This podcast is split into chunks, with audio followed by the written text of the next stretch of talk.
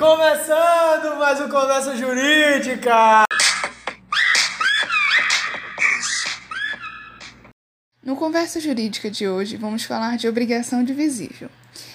Primeiramente, deve-se imaginar o objeto, um objeto divisível e de dois ou mais sujeitos no mesmo lado da relação obrigacional, sendo eles credores ou devedores.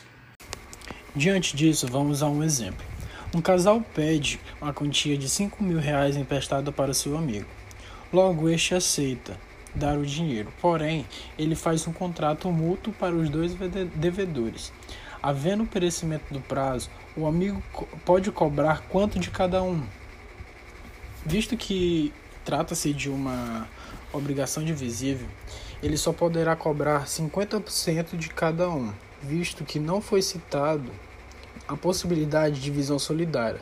A divisão solidária só pode ocorrer se tiver rolado no contrato ou advinda da lei. Porém, devemos prestar atenção em uma coisa. Se o amigo deixar de cobrar de, deixar de cobrar um, prescrevendo a dívida, o credor não poderá exigir o pagamento do mesmo, perdendo assim metade da quantia. Inclusive, o sábado também conta como dia útil no prazo prescricional, e essa interrupção por prescrição está prevista nos artigos 205 e 206 do Código Civil. Além disso, caso sejam dois credores, tudo ocorre da mesma maneira.